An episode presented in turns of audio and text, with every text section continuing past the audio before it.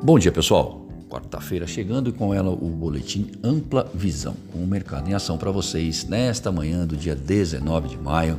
Foram dados coletados aí até as 8h45 e o cenário é o seguinte: no exterior, nas bolsas, o S&P futuro é operando em baixa de 1%, o índice alemão o DAX baixa de 1,57% e o CSI 300 da China ele encerrou em baixa de 0,3%. O WTI barril de petróleo caiu um pouquinho, agora 64 dólares, e o comportamento do dólar ante as principais moedas no exterior é de alta, de 0,32%. Na zona do euro, a inflação anual bateu 1,6% em abril, é uma alta em relação a março, quando o indicador havia subido 1,3%. Nos Estados Unidos, entre 11 horas da manhã e meio-dia e 35, membros do FONC discursam, mas o evento mais importante acontece às 15 horas, com a divulgação da ata da política monetária do Fed.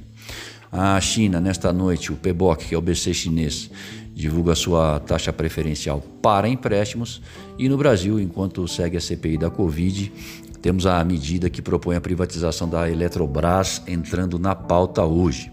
À tarde é divulgado o fluxo cambial semanal.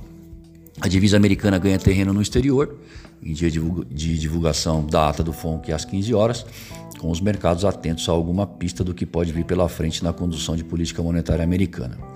O BCE, o Banco Central Europeu, divulgou hoje o seu relatório de estabilidade financeira, relatando um quadro onde políticas de apoio são necessárias para evitar o desemprego generalizado, insolvências corporativas e contração econômica, e está relatando maior dificuldade no setor de serviços, lazer e viagens, e, claro, apontando a progressão na vacinação como primordial algo que já está em andamento. Por aqui, enquanto segue a CPI da Covid e ruídos políticos, a privatização da Eletrobras deve entrar na pauta hoje, de acordo com o Arthur Lira, presidente da Câmara.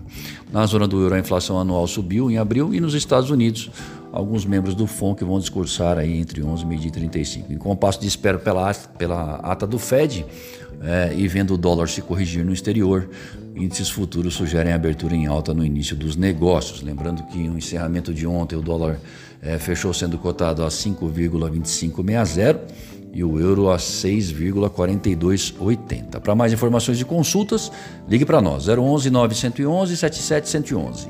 Ampla assessoria em câmbio, o mercado em ação para você.